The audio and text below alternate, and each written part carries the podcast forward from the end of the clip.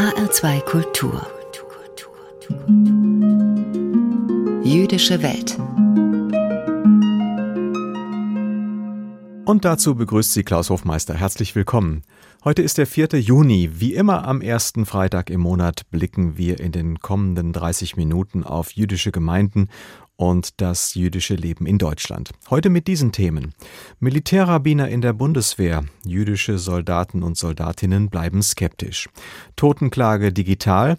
Wie jüdische Gemeinden mit ihren Trauerritualen auf die Corona-Pandemie reagieren. Und Pioniergeist. Die Frankfurter Lichtigfeldschule feiert Jubiläum. Die erste jüdische Schule in Deutschland. Und im zweiten Teil der Sendung, nach den Kurzmeldungen aus der jüdischen Welt, beschäftigt sich Daniel Neumann, der Direktor des Landesverbandes der jüdischen Gemeinden in Hessen, in seiner Ansprache mit dem Thema Israel und Judenhass. Für die Seelsorge an Soldaten der Bundeswehr sind bisher die Militärgeistlichen der beiden großen christlichen Kirchen zuständig. Ihnen gleichgestellt sollen jetzt aber auch Militärrabbiner in der Bundeswehr tätig werden. Von der Bundesregierung und dem Zentralrat der Juden wurde der gemeinsame Vertrag als wichtiger Schritt der Normalisierung gefeiert. Nach mehr als 100 Jahren gibt es wieder Seelsorger für die jüdischen Soldatinnen und Soldaten in der deutschen Armee. Und inzwischen ist auch bekannt gegeben worden, wer der Militärbundesrabbiner werden wird. Es ist Sachsens Landesrabbiner Zolt Baller. Er wird am 21. Juni in dieses Amt eingeführt. Allerdings, der Bedarf ist weiter unklar und jüdische Soldaten selbst bleiben skeptisch, berichtet Thomas Klatt. Als vor zwei Jahren die Bundesverteidigungsministerin bekannt gab, erstmals Militärrabbiner einstellen zu wollen, löste das, zumindest bei diesen jungen Juden, wenig Begeisterung aus, zur Truppe zu gehen. Wenn ich irgendwann Kinder haben sollte, dann will ich, dass sie auch pazifistisch aufwachsen. Viele haben keine Lust, weil sie lieber studieren. Ich kenne mich mit den Strukturen der Bundeswehr zu wenig aus, um zu sagen, ob die Juden in der Bundeswehr was bringen würden. Ich glaube, das soll jeder für sich selbst entscheiden. Im Juni soll nun der erste Militär-Bundesrabbiner seinen Dienst antreten gleichrangig mit dem evangelischen und katholischen Militärbischof. Einen Run junger Jüdinnen und Juden auf die Bundeswehr hat das aber nach wie vor nicht ausgelöst. Ich glaube, man wird die Berufswahl, ich möchte Soldat oder Soldatin werden, in den seltensten Fällen davon abhängig machen, ob man einen Seelsorger vorfindet in den Streitkräften, der den eigenen Glauben teilt. Sagt Oberst Sven Lange, Referatsleiter für die Militärseelsorge im Bundesverteidigungsministerium. Kein Mensch weiß, wie viele Juden oder Jüdinnen es schon jetzt in der Bundeswehr gibt. Es gibt nur Schätzungen. Die Zahlen bewegen sich im zweistelligen Bereich, höchstens 300. Wenig Seelsorgebedarf also könnte man meinen. Das Militärrabbinat soll am Ende aber bis zu 48 Dienst- und Verwaltungsposten umfassen, mit Kosten von fast 5 Millionen Euro.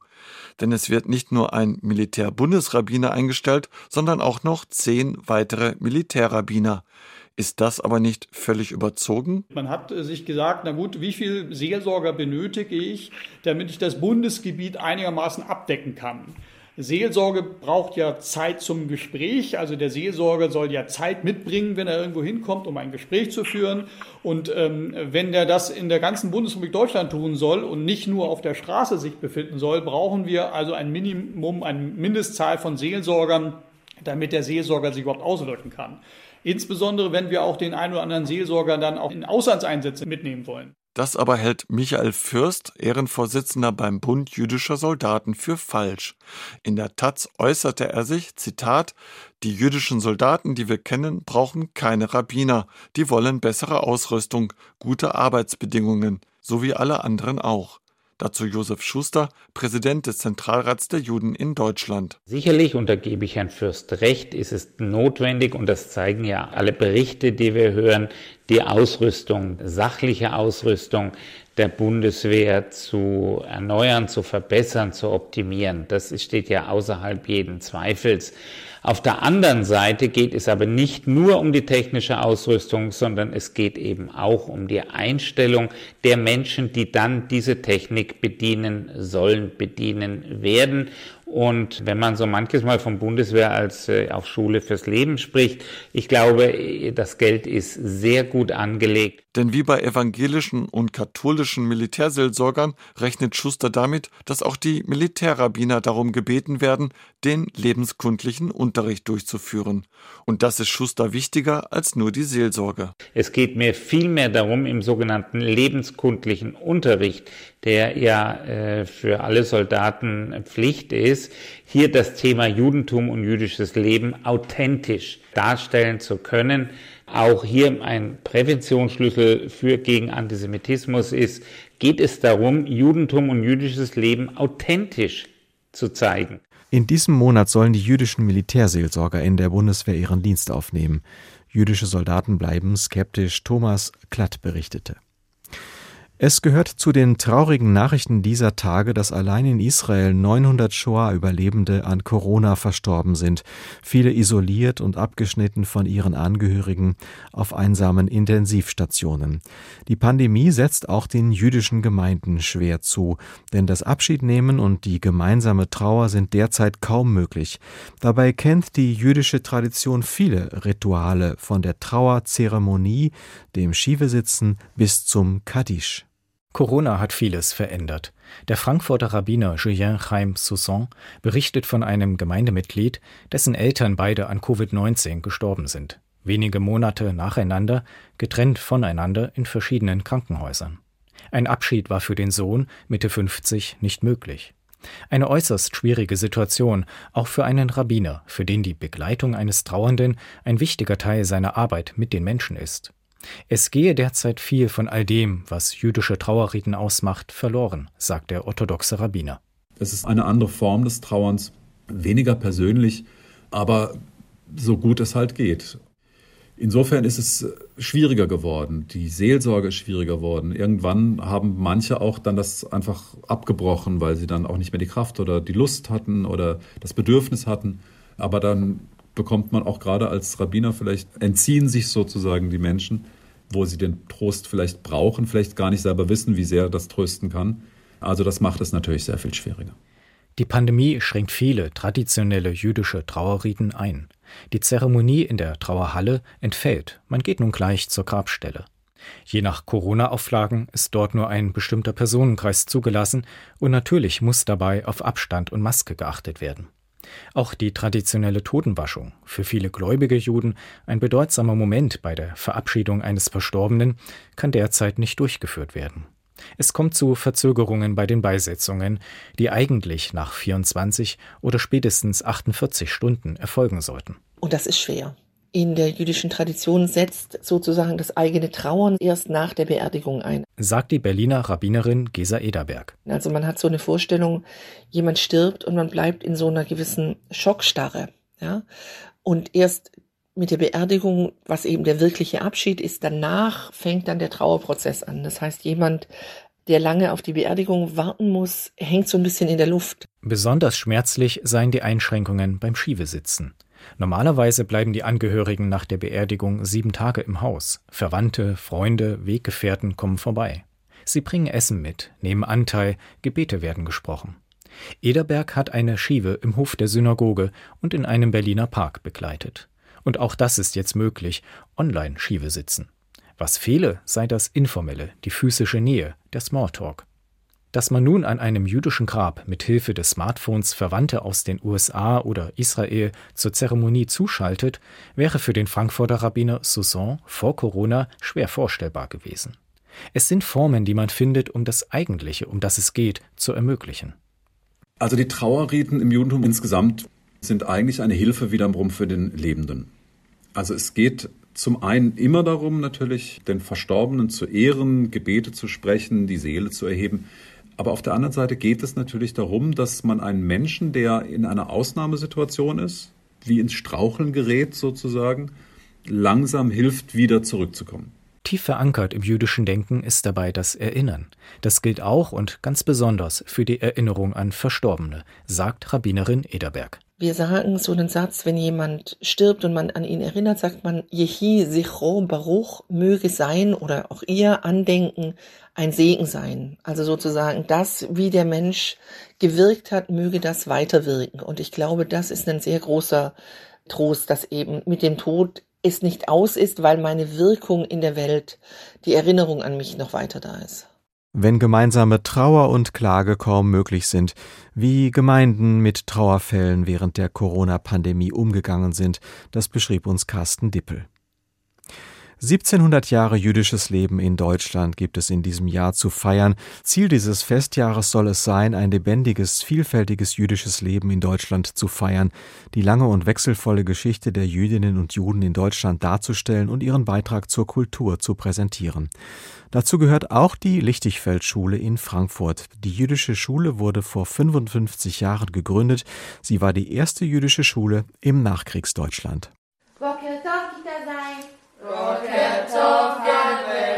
Hebräisch lernen in der Lichtigfeldschule in Frankfurt. Eine Selbstverständlichkeit für alle Kinder ab der ersten Klasse. Ebenso wie jüdische Geschichte, Religion und Philosophie. Auch wenn sich die staatlich anerkannte Privatschule natürlich an den staatlichen Lehrplänen orientiert, so Schulleiterin Noga Hartmann. Das Judentum und seine Werte, die gehen in die verschiedenen Fächer mit ein. Das bedeutet, dass man im Deutschunterricht auch ein Schriftstück von jüdischen Autoren lesen kann. In den Naturwissenschaften kann man Aufgaben machen in Verbindung mit den Feiertagen. Im Sachunterricht kann man, wenn man über den Herbst spricht, dann ist es genau die Zeit, wo Sukkot, das Laubhüttenfest, stattfindet. Am Gründungstag der Schule vor 55 Jahren waren es in der Lichtigfeldschule insgesamt 30 Kinder, die in die erste und zweite Klasse eingeschult wurden. Inzwischen zählt sie fast 600 Schüler und Schülerinnen, etwa 20 Prozent davon Nichtjuden und Nichtjüdinnen. Zum ersten Mal gibt es in diesem Jahr auch einen Abiturjahrgang, so Noga Hartmann. Wir wachsen, wir entwickeln uns und wir haben ein einzigartiges Kollegium, das wirklich bunt ist. Die Kolleginnen und Kollegen, die zu uns kommen, wissen, dass wir eine besondere Schule sind. Wir sind eine normale Schule, aber wir haben auch Besonderheiten. Und daher denke ich schon, dass diese Vielfalt im Ergebnis eine ganz tolle Schule ausmacht. Benannt wurde die Schule nach ihrem Gründer, dem hessischen Landesrabbiner Isaac Emil Lichtigfeld. Seine Worte zur Eröffnung der Schule in den Räumen der Frankfurter Hauptsynagoge am 18. April 1966. Das ist ein Experiment. Wir wollen kein großes Aufsehen. Die Schule ist ein zartes Pflänzchen, das noch viel begossen werden muss. Die Lichtigfeldschule war damit die erste jüdische Schule nicht nur Frankfurts, sondern auch Deutschlands nach dem Zweiten Weltkrieg. Dabei hatte es schon seit 1804 eine jüdische Schule in Frankfurt gegeben mit dem Namen Philanthropien, Stätte der Menschlichkeit. 1908 wurde ein prächtiges Schulhaus gebaut, die Schule immer mehr erweitert. Schließlich galt sie als größte jüdische Schule Deutschlands, bis sie 1942 unter den Nationalsozialisten geschlossen wurde. An ihren Ursprungsort, das Philanthropien, kehrte die Schule 2006 zurück, nach aufwendigen Sanierungsarbeiten des Gebäudes im Frankfurter Nordend.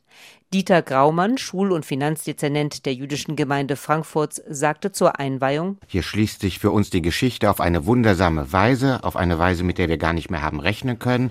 Es ist ein Heimkommen, aber es ist auch ein Neuankommen, denn an die Geschichte, die es damals gab, können wir natürlich nicht unmittelbar anknüpfen. Dazu gibt es viel zu viele Brüche, viel zu viele Unebenheiten. Also es ist ein neuer Start, ein neuer Versuch und eine Infusion von Hoffnung für uns. Unter dem Motto in kleinen Klassen jeden Einzelnen fördern und fordern wird Leistung in der Lichtigfeldschule großgeschrieben, so Schulleiterin Noga Hartmann. Zentrales Thema der Schule ist aber auch die Sicherheit. Das machen Sicherheitsschleusen, Einlasskontrollen, Kamera- und Polizeiüberwachung deutlich. Es wäre schön, wenn der Tag kommen würde, vielleicht erlebe ich ihn noch, dass wir keine Polizei brauchen und keine Sicherheit. Aber man gewöhnt sich sehr, sehr schnell an die Sicherheit und Wissen Sie, ich fühle mich hier in der Schule sehr sicher. Ich weiß, es kann den Schülern, den Lehrkräften und mir nichts passieren. Das ist schön, dass die Polizei auch hier präsent ist. Denn der Antisemitismus ist auch präsent. Machen wir uns nichts vor. Die Lichtigfeldschule in Frankfurt feiert in diesem Jahr Jubiläum als erste jüdische Schule im Nachkriegsdeutschland. Jutta Nieswand hat sie uns vorgestellt. HR2 Kultur Nachrichten aus der jüdischen Welt.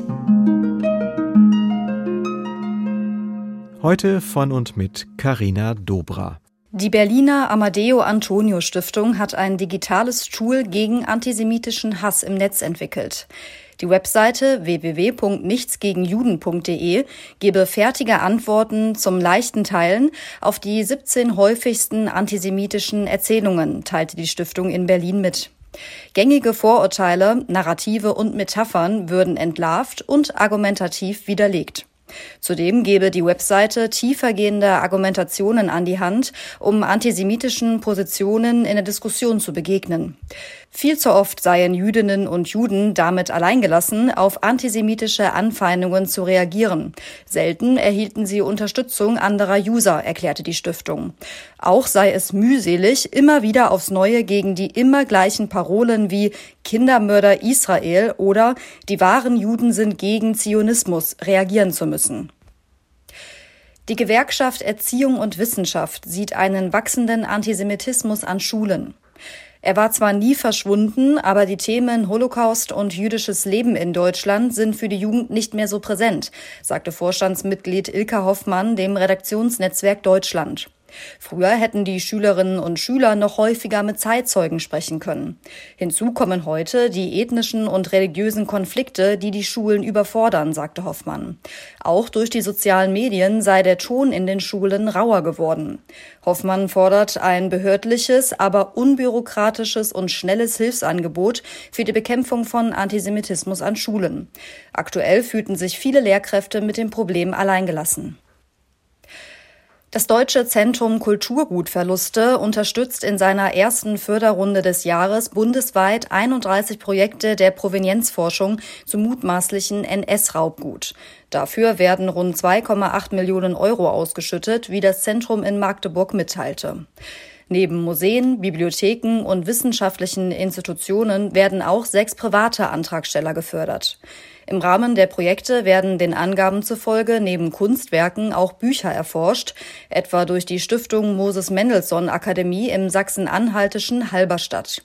Die Stiftung werde der Herkunft tausender Bücher und Einzelblätter nachgehen, die 2018 in Munitionskisten der Wehrmacht und in Umzugskartons an die Stiftung übergeben worden waren. Die erste jüdische Late-Night-Show in Deutschland soll vom 18. Juni an auch im Fernsehen ausgestrahlt werden. Bisher waren die Folgen von Freitagnacht Juice im WDR YouTube-Kanal und in der ARD Mediathek zu sehen. Eine Ausnahme war die erste Sendung, die im WDR-Fernsehen von 23.30 Uhr bis 0 Uhr zu sehen war. Das soll auch künftig der Sendeplatz sein, wie der Mediendienst dwdl.de berichtete. Der Dienst verwies darauf, dass das Format bei Kritikern gut angekommen sei. Soweit die Nachrichten aus der jüdischen Welt. HR2 Kultur. Jüdische Welt. Ansprache. Im zweiten Teil unserer monatlichen Sendung mit Themen aus dem jüdischen Kultur- und Geistesleben hören Sie nun die Ansprache von Daniel Neumann, dem Direktor des Landesverbandes der jüdischen Gemeinden in Hessen. Sein Thema heute Israel und Judenhass. Es gibt Dinge, die sind so sicher wie das Amen in der Kirche oder in der Synagoge. Die Sonne geht an jedem Morgen auf, Wasser ist nass und Eis ist kalt. Und immer wenn der Nahostkonflikt sich verschärft, kriegen es Juden auf der ganzen Welt zu spüren.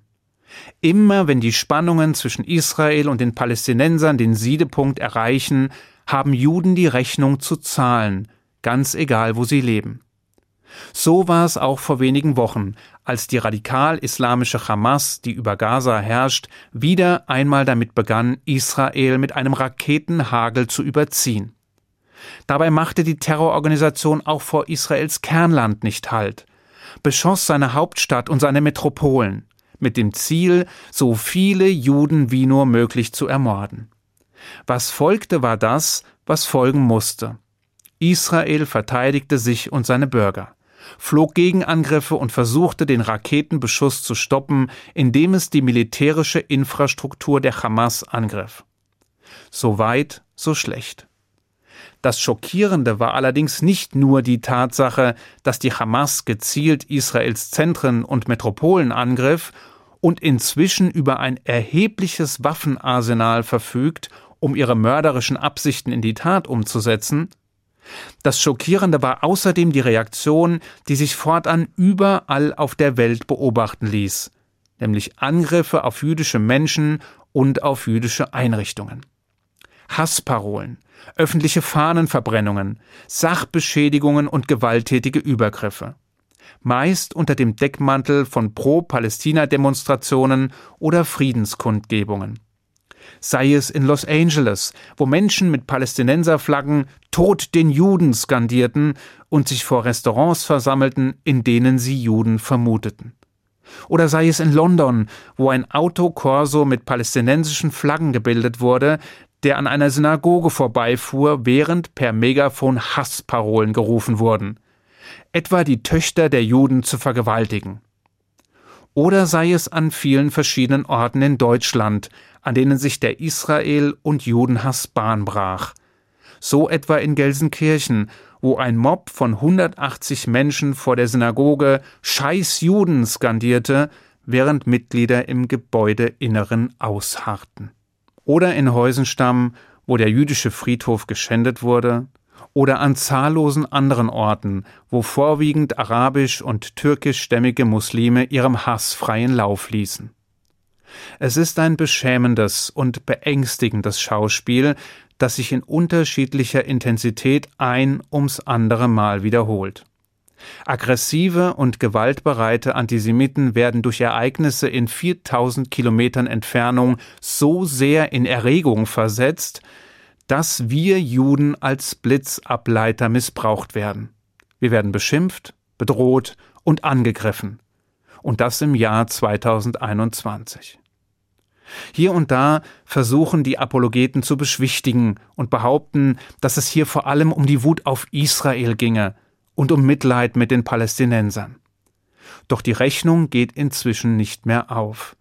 Denn zu offen wird nicht nur der Hass auf Israel, sondern eben auch auf Juden als solche gezeigt. Ganz egal, wo sie leben, ganz egal, woher sie kommen und ganz egal, wo sie stehen. Zwischentöne werden dabei überhört. Und feinsinnige Differenzierungen haben dabei keinen Platz. Israel ist gleich Juden und Juden sind gleich Israel. Dass 20 Prozent der israelischen Bevölkerung Muslime, Christen und andere sind, interessiert keinen. Und dass ein Jude nicht automatisch ein Israeli ist, interessiert ebenso wenig. Und dass es sowohl Juden gibt, die so nah an Israels Seite stehen, dass kein Blatt mehr dazwischen passt, als auch solche, die nicht genug Abstand zwischen sich und den Judenstaat bringen können, interessiert erst recht nicht. Es gilt die einfache Gleichung, wonach Juden und Israel eins sind und damit auch ein gemeinsames Feindbild abgeben. Nichts Neues also unter der Sonne stattdessen Antisemitismus in Reinkultur. Das haben natürlich auch eine Reihe von Politikern begriffen und auf unterschiedliche Weise reagiert. Manche, indem sie die widerlichen antisemitischen Ausbrüche klar verurteilt haben. Und manche, indem sie versuchten, politisches Kapital aus den Vorfällen zu schlagen, etwa indem sie Schuldige ausdeuteten. Zielsicher wurden dabei schnell die Flüchtlinge ins Visier genommen, die Deutschland im Zuge der Flüchtlingskrise seit 2015 aufgenommen hat. Und schnell war von importiertem Antisemitismus die Rede. Doch der Wahrheit die Ehre. Israel und Judenhass auf deutschen Straßen erleben wir nicht zum ersten Mal. Es ist kein Novum, das die Flüchtlinge allein möglich gemacht hätten, ganz im Gegenteil. Schon während des Gaza-Konflikts im Jahr 2014 kam es deutschlandweit zu sogenannten Friedensdemonstrationen, die meist dazu dienten, Hass auf Israel und Juden zu verbreiten. Zu diesem Zeitpunkt waren allerdings nur wenige syrische und oder muslimische Flüchtlinge im Land. Mit anderen Worten, es liegt nahe, dass bei den jüngsten judenfeindlichen Eskalationen auch arabische Flüchtlinge eine Rolle gespielt haben. Allerdings stellten sie weder die Mehrheit noch waren sie die Taktgeber. Sicher, schon seit Beginn der Flüchtlingskrise haben jüdische Vertreter immer und immer wieder ihr Unbehagen über die Tatsache geäußert, dass viele Menschen hierher kommen, die den Judenhass mit der Muttermilch aufgesogen haben, die mit dem Feindbild Israel groß geworden sind und die deshalb auch leicht zur Manövriermasse werden könnten, wenn es mal wieder darum gehen sollte, gegen Israel zu mobilisieren. Deren wirtschaftlich angespannte Lage und deren Perspektivlosigkeit außerdem zu massiver Frustration führen könne, welche sich dann gegenüber dem altbekannten Sündenbock entladen, den Juden. Klar ist aber auch, dass die Urheber der jüngsten Ausbrüche vor allem Deutsche sind, die in zweiter oder dritter Generation in Deutschland leben. Es sind vor allem arabisch und türkischstämmige Muslime, die sich gegen Israel und die Juden in Stellung bringen. Ideologisch verblendet durch die einseitige arabische Berichterstattung, die ihren Weg in jedes Wohnzimmer und auf jedes Smartphone findet. Angestachelt durch manipulative Bilder und Videos in den sozialen Medien, und aufgehetzt von Scharfmachern wie dem türkischen Präsidenten Erdogan, dem iranischen Regime und anderen Wortführern. Da werden israelische Fahnen verbrannt und Juden verflucht. Da wird Israel als Terrorstaat diffamiert oder als Kindermörder oder als kolonialistisches Gebilde. Und der Kampf gegen dieses angebliche Regime wird nicht nur im Nahen Osten geführt, sondern überall auf der Welt. Solange bis Israel von der Landkarte verschwunden ist und der Nahe Osten judenrein. Und als wäre das nicht schon schlimm genug, werden sie auch noch von rechts und links flankiert.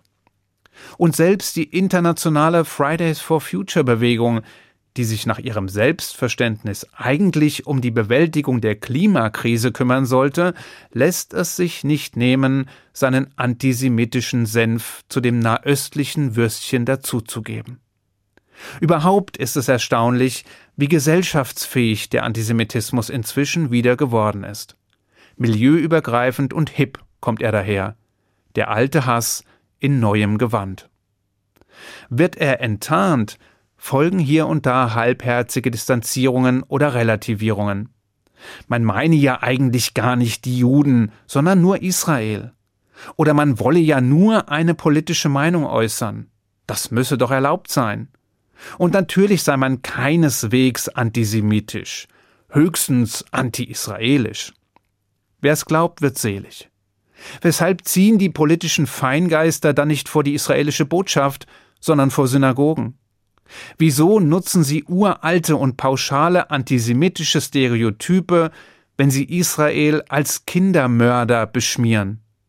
Wieso schänden sie jüdische Friedhöfe? Wieso beschimpfen sie Juden und fantasieren von der Tötung oder der Vergewaltigung jüdischer Frauen und Kinder? Was bleibt, ist die deprimierende Erkenntnis, dass der Antisemitismus nicht vergehen wird. Auch nicht im 21. Jahrhundert. Wenn wir ehrlich sind, wussten wir das auch schon vorher. Aber das macht es kaum besser. Ich wünsche Ihnen einen guten Schabbat. Shabbat Shalom. Das war die Ansprache von Daniel Neumann, dem Direktor des Landesverbandes der jüdischen Gemeinden in Hessen. Die Ansprache gibt es als Podcast zum Nachhören bei uns im Netz bei hr2.de. Dort finden Sie auch die ganze Sendung als Podcast. Hier in HR2 Kultur geht es gleich weiter mit einer neuen Folge unserer Lesung. Mein Name ist Klaus Hofmeister. Ihnen weiterhin anregende Unterhaltung mit HR2 Kultur.